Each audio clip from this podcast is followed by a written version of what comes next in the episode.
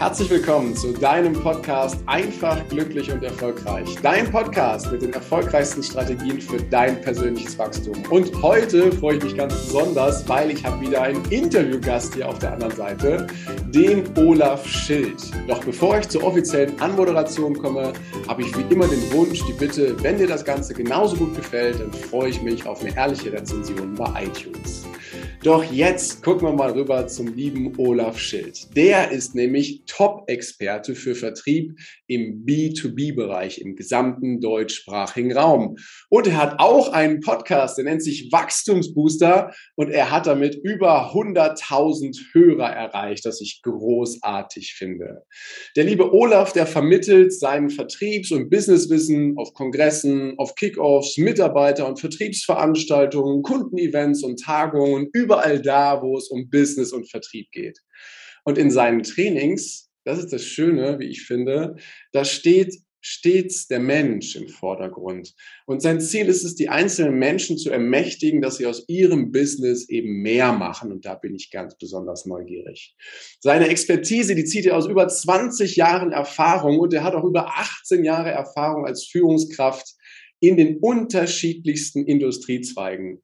Und Menschen und Unternehmen an Wendepunkte zu begleiten, das ist für ihn pure Leidenschaft, so sagt er. Und es treibt ihn jeden Tag aufs Neue an, Unternehmen zu stärken und in ihr volles vertriebliches Potenzial zu kommen. Der Mensch ist aber stets das Erfolgsfaktor, wie eben schon mal gesagt. Und hier gilt, das, gilt es, das Selbstvertrauen zu stärken und das Potenzial gezielt zu entfalten. Ich freue mich riesig, lieber Olaf Schild, dass du hier in diesem Podcast bist. Herzlich willkommen. Ja, vielen Dank, lieber Heiko, für die wahnsinnige Anmoderation. Also ich bin dir da sehr dankbar. Vielen Dank, dass ich Gast sein darf in deinem großartigen Podcast. Ich bin schon ganz gespannt, was mich heute erwarten wird und äh, freue mich auf das Interview. Nur Gutes und gute Laune erwartet dich hier. Ja. Das ist äh, das ist die Grundvoraussetzung. Aber damit die Hörer dich ein bisschen zu äh, kennenlernen können, da mal die Frage, du hast ganz viel Erfahrung, wie gerade gesagt, mhm. 20 Jahre in dem Bereich Vertrieb, 18 Jahre als Führungskraft und jetzt bist du ja jemand, der in andere Firmen hineingeht, der in andere Unternehmen hineingeht. Hol uns mal so ein bisschen in das Boot, was du vorher gemacht hast und wo dieser Punkt war, wo du gesagt hast, jetzt mache ich was anderes. Also erstmal, erster Teil mhm. der Frage, was hast du vorher so gemacht? Äh, woher kommt die Leidenschaft für 20 Jahre Vertrieb? Das sind ja mittlerweile sogar über 20 Jahre, also ich dürfte das eigentlich mal aktualisieren. Ich habe es mal zurückgerechnet. Bei mir fing es tatsächlich schon in der Ausbildung an, eigentlich sogar schon vor der Ausbildung. Ich habe ähm, immer so alte Autos gerichtet, die verkauft und habe da so ein bisschen mein verkäuferisches Talent und die Leidenschaft fürs Verkaufen entdeckt. Und ähm, dann bin ich dann tatsächlich in eine ganz klassische Ausbildung reingerutscht, kaufmännischer Industriekaufmann, beziehungsweise was heißt reingerutscht? Ich habe sie mir ja gewählt und war da schon sehr vertriebslastig durfte während der Ausbildung in asiatischen Bereich ähm, betreuen, also sprich Indien und China bei wirklichem Weltkonzern. Wow. Und äh, mein Englisch war damals mehr als schlecht und ich weiß noch, wie ich vor dem ersten Kundengespräch ähm, Panik hatte, weil also ich möchte nicht über meine Zeugnisnote in Englisch reden, also viel Luft nach oben war nicht mehr. Okay. und dann habe ich festgestellt, okay, die sprechen ja eigentlich genauso schlecht Englisch wie ich. Und dann war so oh, diese was Panik, für ein Segen, ne? was, dann war so der, der, die Panik weg, weil du kennst ja dieses Schulenglisch, dieses korrekte, und dann hast du jemand aus Asien dran und du merkst, hm, so wirklich gut ist das ja auch nicht. Also wir können uns auf einer gleichen Ebene unterhalten. Ja, und dann bin ich natürlich nach der Ausbildung direkt im Vertriebsinnendienst, habe da Hüftendoprothetik und äh, orthopädische Produkte verkauft. Und okay war dann ähm, nach einer kurzen Zeit, nach anderthalb Jahren, bin ich in einen elterlichen Betrieb eingestiegen und habe den übernommen. Das war ein touristisches Unternehmen, Reisebüro und habe da gleich relativ schnell expandiert und hatte da zu der Zeit bis zu sieben Mitarbeiter, habe das ähm, fast zehn Jahre geführt bis zu der großen Weltwirtschaftskrise. Und okay. 2009 habe das dann wirklich auch krisenbedingt schließen dürfen. Und war dann natürlich in so einer Findungsphase und habe gemerkt, okay, ich, ähm, also wir kamen aus der Touristik, war dann kurzzeitig mal nicht mehr im Verkauf tätig und habe gemerkt, mir fehlt der Kontakt zu den Menschen. Mhm. Ich hatte wirklich so einen verwalterischen Beruf in einem Busunternehmen und ähm, bin dann wieder in Vertrieb rein, erst als stellvertretender Vertriebsleiter auf internationaler Ebene und dann als Vertriebsleiter und habe das dann fast ähm, siebeneinhalb Jahre gemacht und ja, war da für Südostasien, nicht für Südostasien, für ähm, die Emirate zuständig von Nord, äh, Südeuropa, Nord- und ähm, Südamerika, also wirklich ein großes Verkaufsgebiet. Ging aber, weil wir eine Fachhandelsstruktur hatten und im Hintergrund, dadurch konnte man das sehr gut ähm, handeln, war da sehr viel im Außendienst unterwegs. Und ja. dann habe ich aber irgendwann gemerkt, mh, hm, mir macht es nicht mehr so richtig Spaß. Mhm und habe mich dann so gefragt, was könnte ich denn machen? Und ich kam auf nichts anderes, weil ich ja immer nur Vertrieb gemacht habe. Ich habe mich jetzt nie so als der Führungskräftetrainer gesehen, obwohl ich Führungserfahrung hatte. Und dann kam so bei mir immer mehr, natürlich durch auch Seminare hoch. Ja, eigentlich warst du schon immer viel auf Seminaren und es hat dir immer Spaß gemacht. Und eigentlich war das so ein Thema, wo du auch gerne vermittelt hast, also sprich deinen Mitarbeitern in Schulungen, in Trainings, auch an Fach, Händler und ähm, auch beim Auszubildende. Und dann habe ich gesagt, okay, ich mache eine Business Coach Ausbildung, eine systemische. Also mir war der systemische Hintergrund auch wichtig. Ja. Aber ich finde, das kann man nicht so ganz trennen. Und habe mich dann in diesem Bereich selbstständig gemacht, ja. Wow. Also wenn ich das mal so zusammenfasse, ein Vertriebler mit Herzblut. Derjenige, der schon mhm. früh angefangen hat, Dinge, die er gerne macht, dann auch an andere Leute weiterzugeben und zu verkaufen. Und dann kam aber irgendwann so der Punkt, hm, was mache ich denn eigentlich so richtig, richtig gerne? Mhm. Und da kam die Position, dass du gesagt hast, jetzt gehe ich mal in die komplette Selbstständigkeit ja. und äh, baue mir hier die Marke Olaf Schild auf, die ja mhm. zweifelsohne echt am Strahlen ist, was total schön ist. Dankeschön. Also bist du, wenn ich es mal so, so beschreibe, eher deinem Herzensruf gefolgt, den du immer mehr, immer lauter wahrgenommen hast, oder wie war das für dich? Anfangs war es mir gar nicht so bewusst, weil mein damaliger Herzensruf war natürlich dieses Geschäft der Eltern, weil ich da schon als kleiner Bub drinne war. Und da wirst du natürlich sehr geprägt. Und ähm, mir wurde natürlich auch nahegelegt, bei meinem alten Arbeitgeber zu gehen, weil ich ein gesundheitliches äh, Defizit hatte. Ich hatte stressbedingte Gesichtslähmung und war sehr lange außer Gefecht. Und dann hieß es am ersten Arbeitstag wieder, wo ich froh war, dass ich überhaupt wieder arbeiten gehen konnte, weil man nicht wusste, ist es ein Schlaganfall oder was steckt ja. dahinter. Und man hat nichts Medizinisches feststellen können ich soll doch mir was Neues suchen, denn ähm, sie gehen nicht davon aus, dass ich noch geeignet wäre für den Job. Und das ist natürlich schon ein Schlag nach einer schweren Erkrankung. Na klar. Und ähm, dann stand ich dann natürlich schon erstmal so an, in der Luft und oder hing in der Luft, aber habe mir dann auch überlegt, gehe ich wieder in den Vertrieb rein. Und ich hatte ja eigentlich schon alle Maßnahmen gesetzt, dass ich mir eine Selbstständigkeit aufbaue. Und dann habe ich gesagt, nee, ich gehe jetzt all in und äh, wag's und bin erstmal nicht mit Vertriebsthemen, doch erst nicht mit Vertriebsthemen gestartet, war aber relativ ausgebrannt vom Vertrieb, muss ich ganz ehrlich sagen. Und hatte aber weniger mit dem Vertrieb zu tun, sondern eher mit dem Abgang mit der alten Firma und so allgemein, wie es da in dieser Firma vertriebstechnisch aufgestellt war. Und bin dann eher in die Richtung Persönlichkeitsentwicklung gegangen und dann kamen so immer mehr die ersten oder Anfragen, so im Bereich Business Mentoring, ähm, wie baust du dir dein Business auf? Und da habe ich gemerkt, okay, da gehe ich voller Energie raus. Ich hatte damals ein sehr schweres Thema bei Persönlichkeitsentwicklung, das ging in Richtung persönliche Krisenmeistern. Okay. Und ähm, habe ich gerne gemacht, aber ich habe gemerkt, ich gehe immer Energie los aus so einem Coaching raus. Ja. Weil die Leute natürlich auch sehr schwere Themen haben, was ich ähm, nicht abwerten möchte und so. Das ist ja auch alles berechtigt, aber du nimmst natürlich auch viel Energie auf. Ja und viel Energie war. Und viele waren auch gar nicht bereit, was zu verändern, weil manche, wo ja wirklich in so Krisen stecken, das ist ja schon fast so ein Lebenswerk. Und die stellen dann natürlich fest, okay, warum soll ich was verändern? Das läuft ja auch doch irgendwie so. Also die Veränderungsbereitschaft war da auch nicht so groß, leider. Und dann bin ich im Prinzip wieder zu dem Business-Thema gekommen. Und äh, mittlerweile habe ich eine Kombination aus ähm, Vertriebstraining und Persönlichkeitsentwicklung. Also ich finde halt auch das Mindset ist sehr wichtig. Ich bin auch nicht so diese klassische Hard-Selling-Vertriebstrainer. Also ich bin eher so der softe Typ. Also ich gucke eher auf die Authentizität, dass die Menschen wirklich ihre Persönlichkeit im Verkauf rüberbringen, weil mir das sehr, sehr wichtig ist. Ja. Ich finde das Thema so wichtig und so gut und schön, dass du es gerade ansprichst, was die Authentizität angeht, weil die haben wir ja nicht nur im Vertrieb, sondern die haben wir auch in allen Unternehmen. Wie erlebst du das in Unternehmen, wenn Führungskräfte nicht mehr authentisch handeln? Ähm, das ist doch, oder wenn Mitarbeiter nicht mehr authentisch handeln, das, das strahlt doch in allen Bereichen aus, oder wie nimmst du das wahr?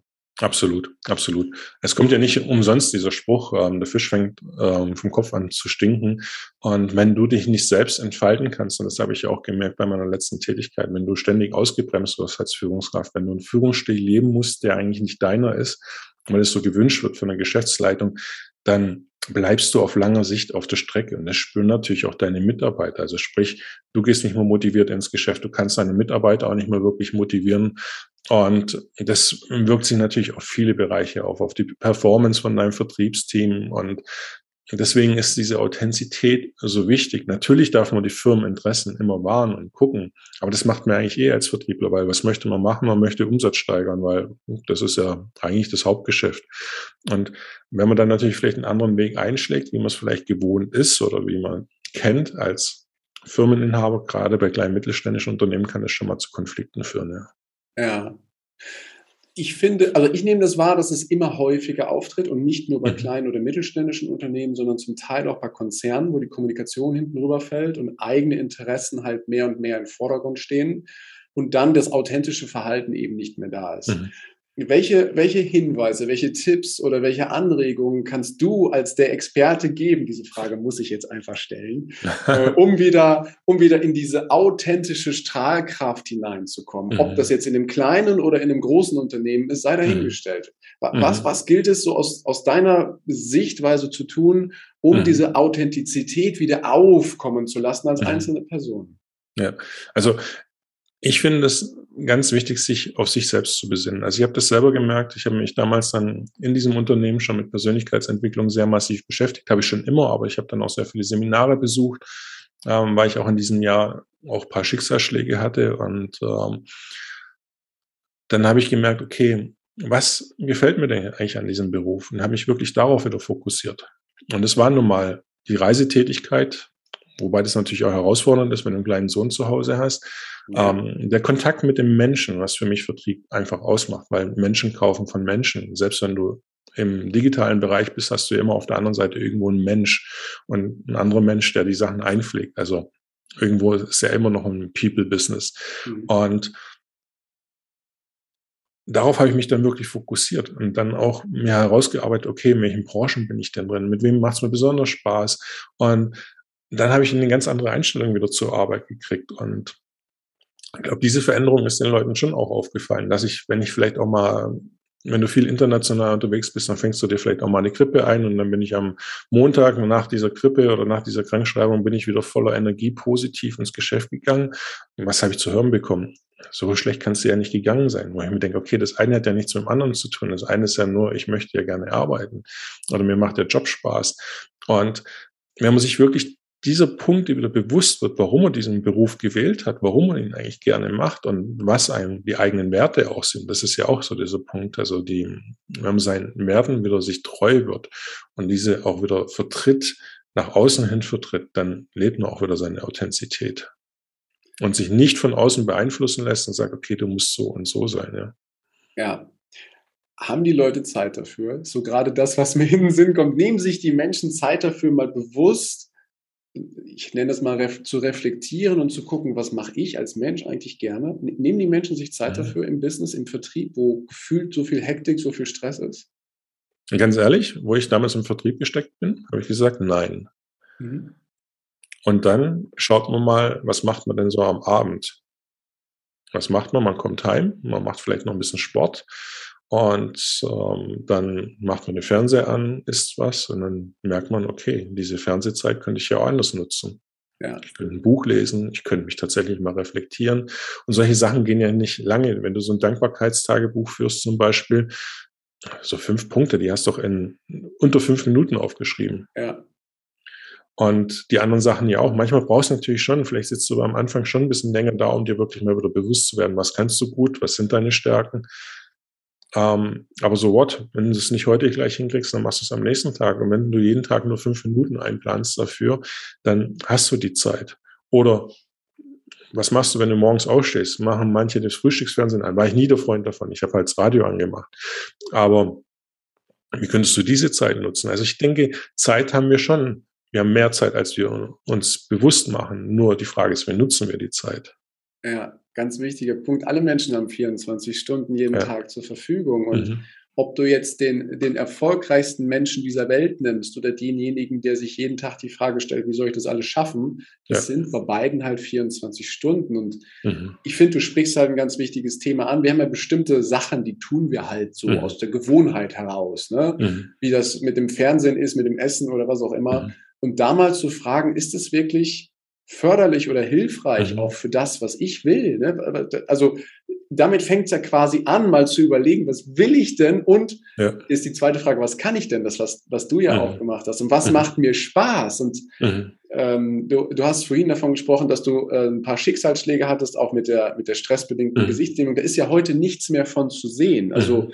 das, was, was, was dazu geführt hat, dass du diese Erkenntnis, dieses, diese Veränderung durchgeführt hast, führt ja dazu, dass du heute ein Leben führst, was deutlich ähm, freudiger ist. Ja, freudiger, also, ich glaube, Freude hattest du früher auch, aber es ist halt ähm, anders. Bitte? Es ist anders, ja. Es ist anders, genau. Ja. Anders. Und ich will es gar nicht bewerten, sondern dieses anders führt ja dazu, dass viele Leute sagen, Mensch, der Olaf Schild, mit dem will ich mich einfach mal unterhalten, mhm. ne? weil das ist irgendwie inspirierend, ja. was der macht. Mhm. Und das ist halt das Großartige darin, dass dass dann auch Vertrieb fast von alleine gehen kann, wenn mhm. du strahlst, oder? Wie nimmst ja. du, wie nimmst du das wahr, wenn du das gefunden hast, was du so richtig gerne machst? Dann geht's doch von der Hand, oder? Es geht viel, viel leichter. Das ist ja, ähm, ich meine, du kommst ja auch aus dem Vertrieb und du weißt es selber. Wenn ich unter Druck verkaufe, das ist ein physisches Gesetz, nehmen wir die zwei Fäuste, drücken sie aneinander. Druck erzeugt immer Gegendruck. Also da kann nichts Leichtes dazwischen sein. Und diesen Druck spürt ja auch dein Gegenüber. Und ähm, wenn du nicht hinter deinem Produkt stehst, wenn du etwas nicht gern machst, das merkt dein Gegenüber. Wenn du einfach auch kein, wenn du nicht hinter der Firma stehst und du gehst zum Kunden und eigentlich kotzt sich der Laden an, der im Hintergrund für dich steht, wo du die Visitenkarte rausgibst, das spürt man doch. Das fängt spätestens dann an, wenn dein Kunde dich mal fragt, und das habe ich immer wieder erlebt, wie ist es denn so? Wie ist es mit dem Chef? Und dir fällt es dann schwer zu sagen, ja, der ist richtig gut. Ja. Und dann sagst du halt, okay, der ist anders. ist schon so ein Warnschild, was da aufgestellt wird, so hier, Achtung, ja. ja. es ist einfach so. Und ähm, das ist einfach der Punkt, wenn du was gerne machst und wenn du gerne hinter dem Produkt stehst, dann verkaufst du es auch leicht. Also du kennst wahrscheinlich auch diesen Spruch, ein Vertriebler kann alles verkaufen, ein guter Vertriebler. Sage ich nein. Ganz klar nein. Du kannst es vielleicht verkaufen, aber du verkaufst es nicht gut. Mhm. Ähm, ich habe gesehen, du bist aus dem Finanzbereich. Ich habe mal in das war in den 2000ern. Dann habe ich bei einem guten Freund, der ist mit der DVAG damals gestartet, der hat gesagt, komm, das wäre doch was für dich. Ich war zu dem Zeitpunkt selbstständig und habe das versucht, aber ich habe gemerkt, das ist nicht meins. Finanzbranche ist nicht meins. Versicherungen und dergleichen ist einfach nicht meins gewesen. Ich konnte es nicht verkaufen. Geschweige denn, im ersten Schritt gehst du an deine Freundin bekannt. Ich habe immer das Gefühl gehabt, ich drehe den irgendwas an. Ja. Und es war einfach nicht meins. Und deswegen bin ich voll der Ansicht, aber ich war natürlich auch nicht erfolgreich dadurch, muss man auch ganz klar sagen. Du, wenn du ähm, im Inneren so eine Handbremse hast, dann geht das nicht. Ja. ja. wenn du nicht hinter dem Produkt, hinter der Dienstleistung, hinter dir und hinter dir und deiner Firma stehst, das ist ja auch, wenn du selbstständig bist, wenn du nicht hinter hundertprozentig hinter deinem Produkt stehst, dann wirst du es nicht verkaufen. Dann wirst du dich einfach schwer tun. Wenn du einfach denkst, okay, ja, es gibt bessere ähm, und es gibt bessere, die äh, ein besseres Produkt haben. Es läuft so viel im Unterbewusstsein ab bei uns, auch im Vertrieb ähm, das kommst du nicht drum rum, keine guten ist das, Abschlüsse ist das, aus, ist das aus deiner Sicht die größte Handbremse, die wir im Vertrieb erleben, wenn wir selber nicht dahinter stehen? Ja. Ja. ja. Also ich finde der Kopf definitiv, also der Kopf oder das Unterbewusstsein ist wirklich die größte Handbremse. Weil guck mal, wie viele Vertriebler haben schon eine Bedarfsanalyse gehört und gemacht? Und sie kriegen es nicht auf die Reihe. Ja. Das ist auch eine Einstellungssache. Das war der erste Teil des Interviews. Vielen Dank, dass du dir bis hierhin die Zeit genommen hast. Und gleich geht es weiter. Ich wünsche dir viel Spaß mit dem zweiten Teil.